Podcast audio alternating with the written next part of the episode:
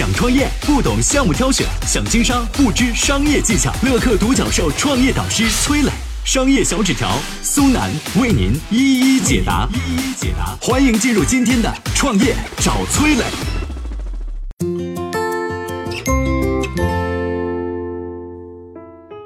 从四年牢狱之灾到身家千亿，融创创始人孙宏斌是如何完成逆袭的？他和柳传志之间的恩怨到底是怎么样的？有请崔磊，有请崔磊。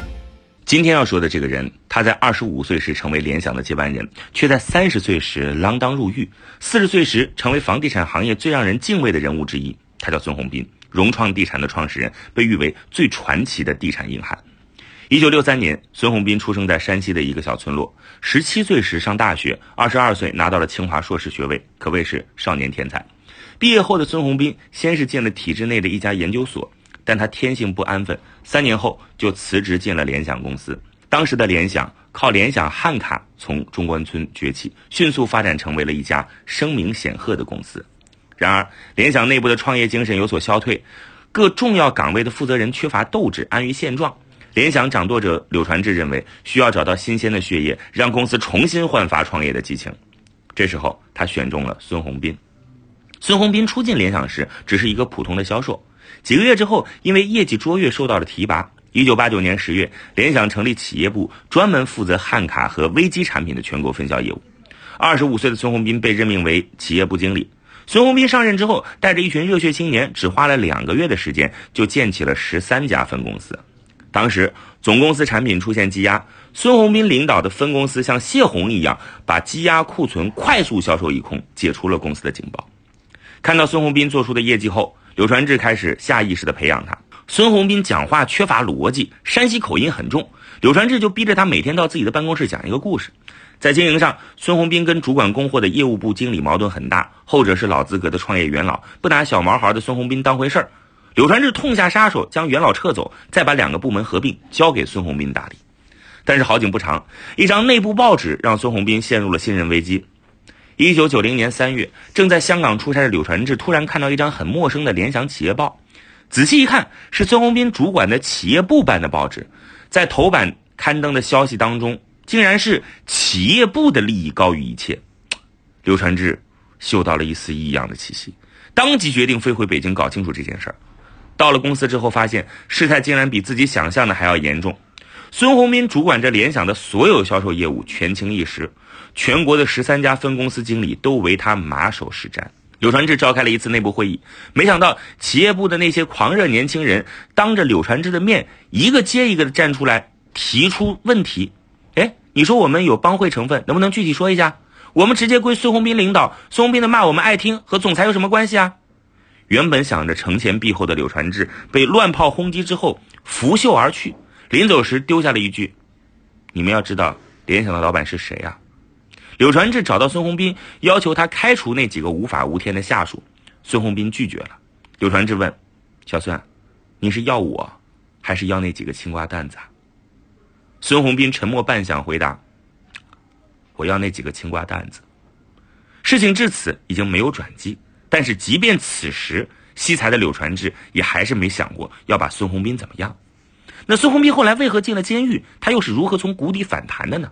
我们有请商业小纸条。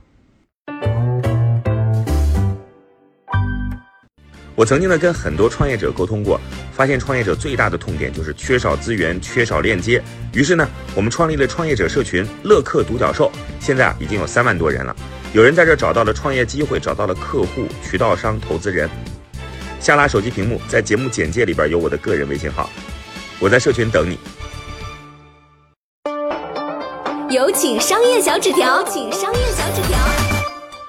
孙宏斌为啥进了监狱呢？这要从联想历史上那一次韶园事件说起。报纸上这个事件过去没多久呢，某一天，孙宏斌和下属们在北大韶园餐厅吃饭，喝了不少酒。有人提议呢，干脆我们把货转移出去单干得了。世上呢没有不透风的墙，聚会这些风言风语啊，很快传到了柳传志耳朵里。柳传志大为紧张，当时企业部手里掌握着一千七百万的货款，一旦孙宏斌卷款走人，联想将面临资金链断裂的困境。柳传志没有犹豫，果断报了警。一九九二年八月二十二号，海淀区人民法院认定孙宏斌挪用公款罪名成立，判处有期徒刑五年。他差点成为了中国最大的计算机公司的接班人，却被自己的伯乐亲手送进了监狱。但挫折并没有损伤孙宏斌的激情。在出狱前期呢，他跟柳传志沟通，并且道了歉。他诚恳地说自己绝不屑于提着刀子在街上乱转，将来也不会干 IT 行业，只是想在自己辉煌的未来当中呢有柳传志的影子。孙宏斌的偏执和冷静也让柳传志刮目相看。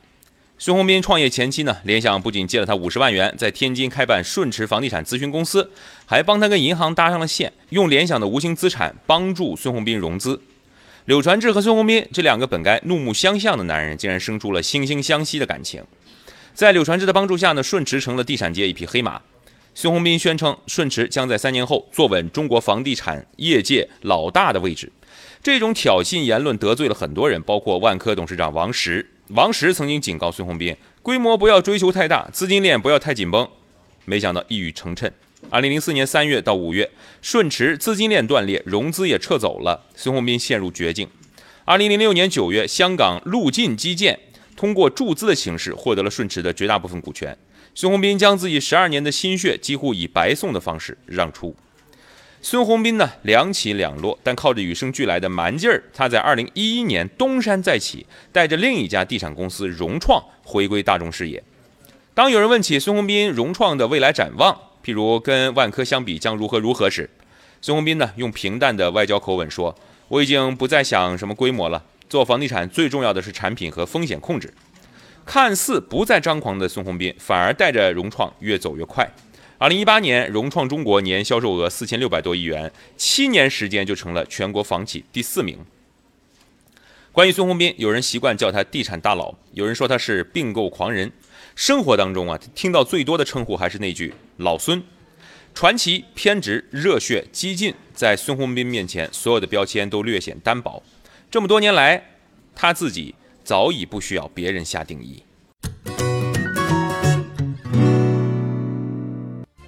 嗨，大家好，我是崔磊。下拉手机屏幕，在节目简介里有我的个人微信号。朋友圈我会分享创业思考、商业观察，以及和支付宝、抖音等巨头合作的创业好项目，欢迎您来交流。我们的创业平台乐客独角兽已经汇聚了三万多名各行各业的创业者，欢迎您来寻找资源。